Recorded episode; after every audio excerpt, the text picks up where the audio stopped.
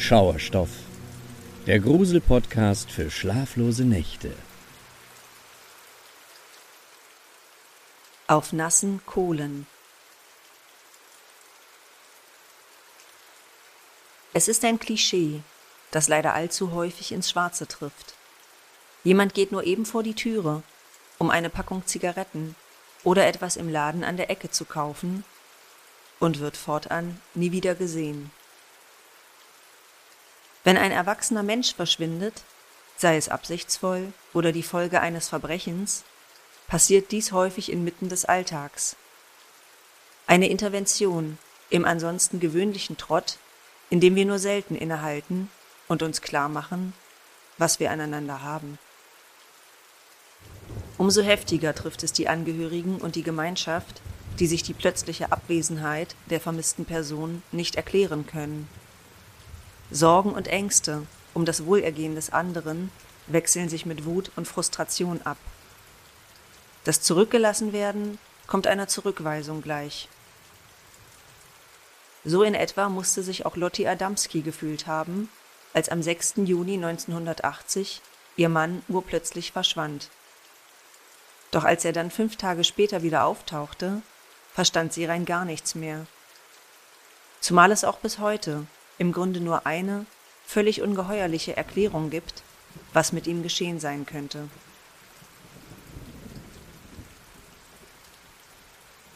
Jene mysteriöse Geschichte trug sich damals in dem kleinen englischen Örtchen Tingley zu. Ein verschlafenes, friedliches Kaff, in dem bis dato noch nie etwas Schlimmes für Schlagzeilen gesorgt hatte. Genau das war auch der Grund, warum die polnischen Eheleute Sigmund und Lotti Adamski sich hier niedergelassen hatten. Die beiden hatten die Schrecken des Zweiten Weltkrieges als junge Erwachsene hautnah miterlebt und waren als Kriegsgefangene aus ihrer polnischen Heimat geflohen, um Sicherheit zu finden. Mittlerweile waren sie seit 30 Jahren verheiratet und als Mitfünfziger in der kleinen englischen Community perfekt integriert. Sigmund Adamski, den alle nur Siggi genannt hatten, war trotz des beschaulichen Lebens in Tingley an dem Abend seines Verschwindens aus verschiedenen Gründen sehr gestresst und angespannt. Zum einen fieberte er der bevorstehenden Hochzeit seiner Patentochter entgegen, die er am nächsten Tag höchstpersönlich zum Altar geleiten sollte.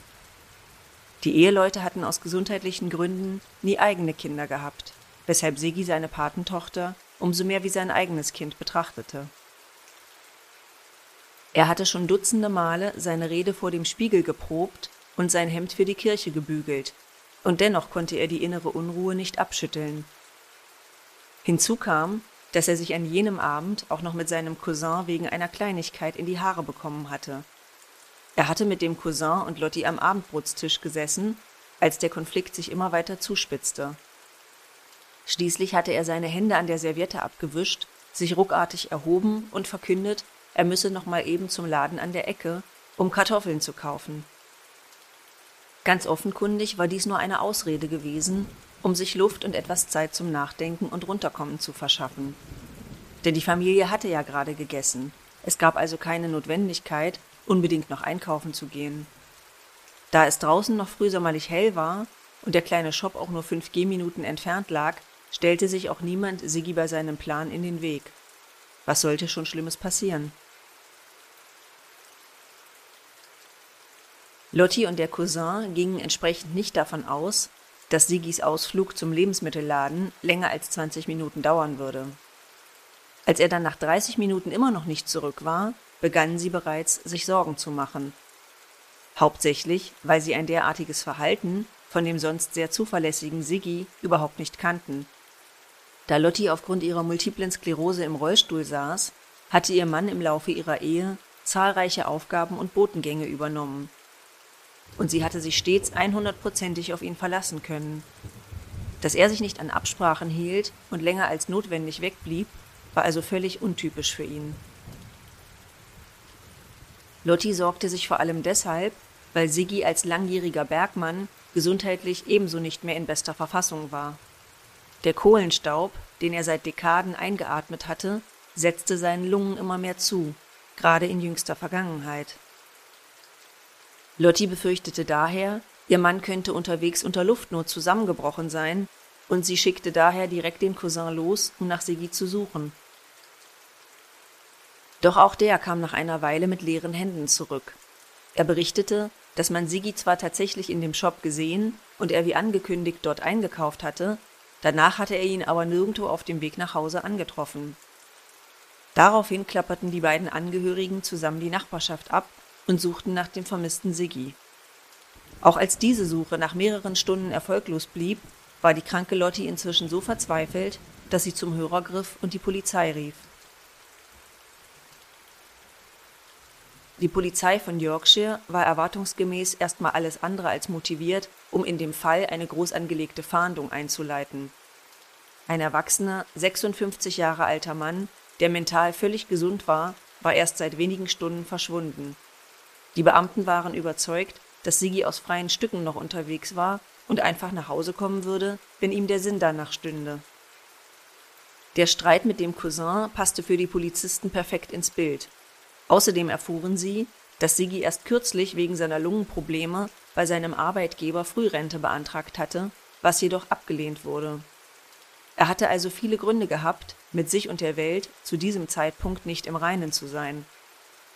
Wahrscheinlich musste Sigi nur ein bisschen Dampf ablassen und wäre spätestens bei der Hochzeitszeremonie seiner Patentochter am folgenden Tag wieder da. Mit dieser Hoffnung hielten auch Lotti und der Cousin sich für den Rest der Nacht über Wasser. Die Patentochter war Sigis Ein und Alles. Natürlich würde er spätestens am nächsten Tag in der Kirche auftauchen. Doch Sigi kam nicht wieder.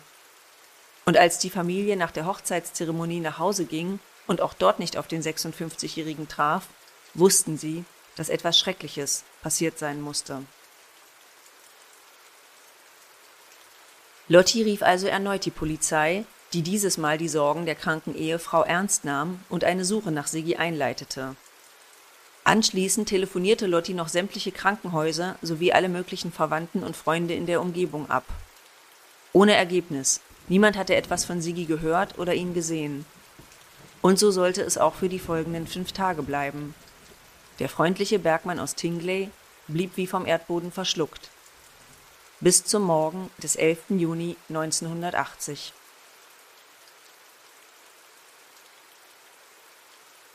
An jenem Tag ging ein junger Mann namens Trevor Parker zur Arbeit.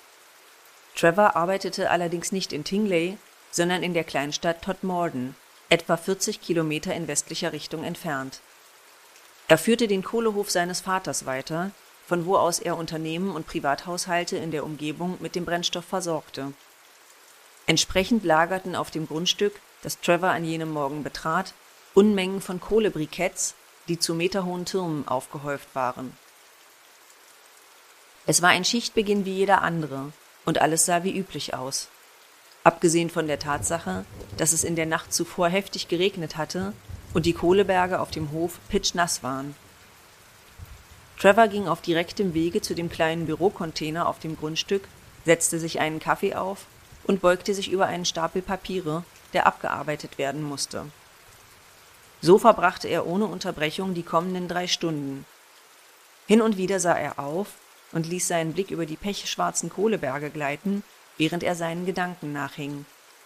Nichts störte ihn in seiner Ruhe, zumal er vollkommen allein auf dem Firmengelände war. Gegen zwölf Uhr knurrte sein Magen immer lauter und Trevor beschloss, dass es Zeit für die Mittagspause war. Also verließ er den kleinen Bürocontainer, stieg wieder in seinen Wagen und fuhr zu einem Pub für eine ausgedehnte Mittagspause. Als er gegen 15.30 Uhr zurückkam, merkte er jedoch sofort, dass sich etwas verändert hatte. Schon während er mit seinem Wagen durch die Einfahrt auf das Grundstück einbog, sah er es. Auf einem der Kohleberge, der in nächster Nähe zum Eingang meterhoch aufgeschüttet worden war, lag etwas. Der Jungunternehmer parkte erst einmal in aller Seelenruhe seinen Wagen und stieg dann aus. Ihm schwante, um was es sich handeln könnte, und in ihm regte sich bereits der erste Anflug von Ärger. Mühsam stieg er den Kohleberg hinauf und fluchte leise, während sich seine Arbeiterstiefel in die nassen Briketts gruben, die bei jeder Berührung ihre pechschwarze Farbe absonderten. Als er etwa die Hälfte des Kohlehügels erklommen hatte, konnte er genug erkennen, um zu wissen, was dort oben lag. Er sah eindeutig eine menschliche Gestalt. Verdammt, nicht schon wieder, schnaufte Trevor ungehalten. Sofort drehte er sich um und stapfte durch die Kohle wieder nach unten in Richtung seines Bürocontainers. Dass diese Trunkenbolde auch immer auf seinem Gelände ihren Rausch ausschlafen mussten, dachte Trevor und schüttelte entnervt den Kopf. Es war bei weitem nicht das erste Mal, dass er einen Obdachlosen oder einen Landstreicher bei sich auf dem Firmengrundstück entdeckte.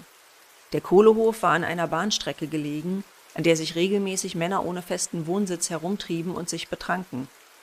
Manchmal torkelten sie dann im Rausch auf das Gelände und schliefen dort einfach ein. Trevor hatte kein Interesse daran, sich mit dem Mann auf seinem Kohlehügel auseinandersetzen zu müssen. Also ging er schnurstracks zu seinem Bürotelefon und rief einen Krankenwagen, um den Trunkenbold abholen zu lassen. Doch während er auf die Sanitäter wartete, ratterte es in seinem Kopf. Er hatte den Mann erst jetzt entdeckt und konnte sich nicht daran erinnern, dass er schon am Morgen bei seiner Ankunft dort gelegen hatte. Aber das hätte doch definitiv der Fall sein müssen, wenn er in der Nacht auf das Gelände getaumelt war. Während er noch darüber grübelte, bog ein Rettungswagen auf dem Kohlehof ein.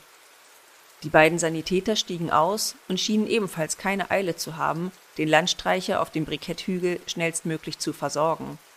Zu häufig waren sie bereits zu Trevor Parkers Hof bestellt worden, und für alle Beteiligten war der nun folgende Vorgang mehr unangenehme Routine als alles andere. Trevor empfing die Sanitäter und führte sie zu dem Kohleberg. Einer der beiden stieg langsam hinauf, während der andere bei Trevor blieb und mit ihm über dies und das plauderte. Auch der Sanitäter versank mit seiner weißroten Arbeitskleidung mit jedem Schritt mehr in der Kohle, während er sich der Gestalt auf dem Hügel immer mehr näherte.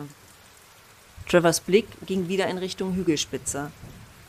Erst jetzt fiel ihm auf, dass der Obdachlose dort oben erstaunlich schöne Hosen trug. Sie waren blitzblank und schienen, soweit er das erkennen konnte, sogar maßgeschneidert zu sein. Dies passte ja nun gar nicht in das Bild eines verwahrlosten Landstreichers. In dem Moment hatte auch der Sanitäter den Hügel erklommen und sich zu dem Mann hinuntergebeugt. Er versuchte offenbar, ihn zu wecken, indem er ihn von der Bauchlage auf den Rücken herumdrehte. Doch sobald er die Person nur ein wenig bewegt hatte, wich plötzlich jede Farbe aus dem Gesicht des Rettungssanitäters. Sofort ließ er alles stehen und liegen, sprang hastig auf und rannte geradezu den Kohleberg wieder hinunter, wobei er vor lauter Panik beinahe stürzte. Wir müssen die Polizei rufen, sagte er zu seinem Kollegen, als er kreidebleich unten angelangt war. Wenige Minuten später fuhr ein Streifenwagen mit Blaulicht und Sirene auf dem Kohlehof von Trevor Parker vor. Der Kriminalbeamte Alan Godfrey stieg mit seinem Partner aus und ließ sich ebenfalls zu dem Kohlehügel führen, wo der mysteriöse Mann lag. Godfrey erklomm ebenso den Hügel und musste sich oben angelangt mit einem grausigen Fund auseinandersetzen. Der Mann, der dort oben lag, war tot. Er trug einen wunderschönen, maßgeschneiderten Anzug, der seltsamerweise nahezu blitzblank sauber geblieben war. Wie konnte das sein? Der Polizist Alan Godfrey hatte sich wie seine Vorgänger allein beim Erklimmen des Hügels mit ordentlich Kohle eingesaut, während die Kleidung dieses Mannes tadellos geblieben war. Die Leiche lag noch immer auf dem Bauch, Deshalb fiel Godfrey auch als nächstes deren merkwürdige Frisur auf. Es sah so aus, als hätte jemand mit einer stumpfen Schere versucht, dem Leichnam die Haare zu schneiden. Überall gab es kahle Stellen und lange Strähnen, als hätte ein Kind Friseur gespielt und sich an dem Mann ausprobiert. Außerdem entdeckte der Polizist im Nacken des Mannes eine relativ tiefe Schnittwunde. Sie sah nicht tief genug aus, um den Mann getötet zu haben, aber schien die Konsequenz eines chirurgischen Eingriffs gewesen zu sein. Auf der Wunde klebte außerdem eine grüne, geleeartige Flüssigkeit. Das eigentliche Grauen überkam den Ermittler jedoch erst, als er die Leiche umdrehte. Denn wie zuvor schon der Sanitäter sah er dem leblosen Mann nun ins Gesicht und musste feststellen, dass es zu einer grauenvollen, von Furcht und Panik gezeichneten Grimasse verzogen war. Die Augen waren weit aufgerissen und hervorgetreten, und der Mund des Toten war dermaßen weit aufgeklafft, dass es beinahe so aussah, als hätte er sich den Kiefer ausgerenkt. Was immer dieser Mann noch zu Lebzeiten gesehen hatte, es musste ihn in absolute Todesangst versetzt haben. Eine Angst so unaushaltbar, dass er schlussendlich an einem Herzinfarkt gestorben war, wie man später in der Gerichtsmedizin folgerte. Wie sich bereits vermuten ließ, handelte es sich bei dem Toten um den fünf Tage zuvor verschollenen Sigi Adamski. Dass man nun durch das Auffinden seiner Leiche traurige Gewissheit hatte, änderte jedoch nichts daran, dass die Umstände seines Verschwindens und seines Todes bis zum heutigen Tage ein absolutes Mysterium bleiben. Denn natürlich stellte sich zuallererst die Frage, wie Sigi überhaupt auf dem Kohlehof von Todmorden gelandet war, 40 Kilometer von seiner Heimatstadt entfernt. Er war nicht mit dem Auto unterwegs gewesen und hatte auch überhaupt keine Verbindungen außerhalb von Tingley. Was also wollte er dort? Zumal ebenfalls unerklärlich blieb, warum Siggi nahezu keine schwarzen Kohlespuren an seiner Kleidung hatte. Selbst wenn jemand ihn getötet hatte, warum hätte er ihn überhaupt auf dem gut einsehbaren Kohlehügel ablegen sollen, anstatt den Leichnam anderweitig zu entsorgen? Und indem der Täter ihn dort hinaufgeschleppt hätte, wären mit Sicherheit Rußspuren auf Siggis Kleidung gelangt. Apropos Kleidung. Wie sich herausstellte, gehörte der maßgeschneiderte Anzug nicht mal Siggi Adamski. Obendrein war er auch merkwürdig angezogen worden, denn unter dem Dreiteiler aus Hose, Jackett und Weste trug er nicht mal ein Hemd, und auch die Knopfreihen waren schief zugeknöpft worden. Als hätte jemand ihn sehr hastig angezogen, ohne zu wissen, was er da eigentlich tat. Und nicht zuletzt blieb auch ungeklärt, was für eine grüne Substanz sich auf der Wunde in seinem Nacken befand, obwohl man diese bis ins Kleinste untersuchte. Die Gerichtsmedizin kam derweil zu dem Schluss, dass Sigi erst am Tag seines Auffindens verstorben sein musste. Die Leichenstarre hatte noch nicht vollständig eingesetzt, und auch sein Mageninhalt deutete darauf hin, dass er in den Tagen zuvor gegessen haben musste. Was das Rätsel umso größer machte, wo sich der 56-Jährige in den fünf Tagen seines Verschwindens aufgehalten hatte. Da man abgesehen von der Wunde im Nacken keine weiteren Verletzungen fand, ging die Gerichtsmedizin alsbald davon aus, dass Siggi eines natürlichen Todes ohne Fremdeinwirkung gestorben war. Man legte den Fall zu den Akten, doch was wirklich einst mit dem polnischen Einwanderer geschehen war, gibt noch heute Raum für allerlei Mythen und Spekulationen. Dabei drängt sich eine Theorie immer wieder in den Vordergrund.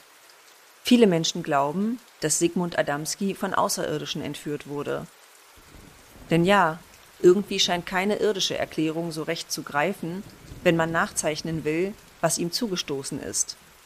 Wo war er in den fünf Tagen seiner Abwesenheit? Was hatte er in Todmorden verloren? Wie war er überhaupt dorthin gekommen? Und warum hatte man ihn auf dem Kohlehof gefunden?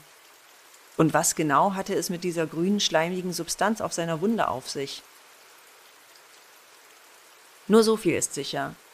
Für Lotti Adamski brach an jenem Tag als man sie über Sigis Tod unterrichtete, ihre Welt zusammen. Die beiden waren seit über 30 Jahren verheiratet gewesen und er hatte sich aufopferungsvoll um sie und ihre Erkrankung gekümmert. Nie hatte ihr jemand eine Antwort geben können, was wirklich mit Sigi geschehen war. Nicht mal die Sterne am Firmament, die weiter jede Nacht über der Kleinstadt Tingley strahlten. Und die vielleicht ja einst Zeugen von etwas Ungeheuerlichem geworden sind das leider wohl niemand mehr aufklären wird